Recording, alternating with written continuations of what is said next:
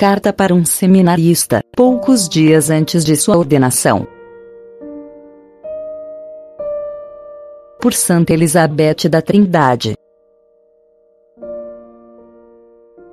Junto com a Virgem, o Senhor já pode entoar o seu Magnificat e sobressaltar-se de júbilo em Deus seu Salvador, porque o Todo-Poderoso opera no Senhor grandes coisas, e eterna é a sua misericórdia. Como Maria, conserve todas estas coisas no seu coração.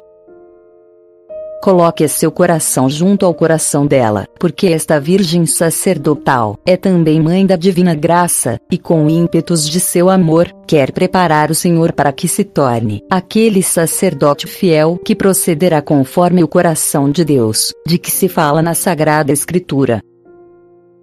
Pela santa unção, o Senhor se tornará uma pessoa que já não pertence mais à terra.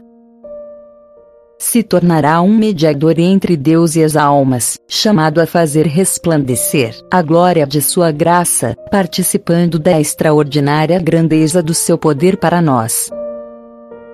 Jesus, o sacerdote eterno, dizia ao seu Pai ao entrar neste mundo: Eis-me aqui.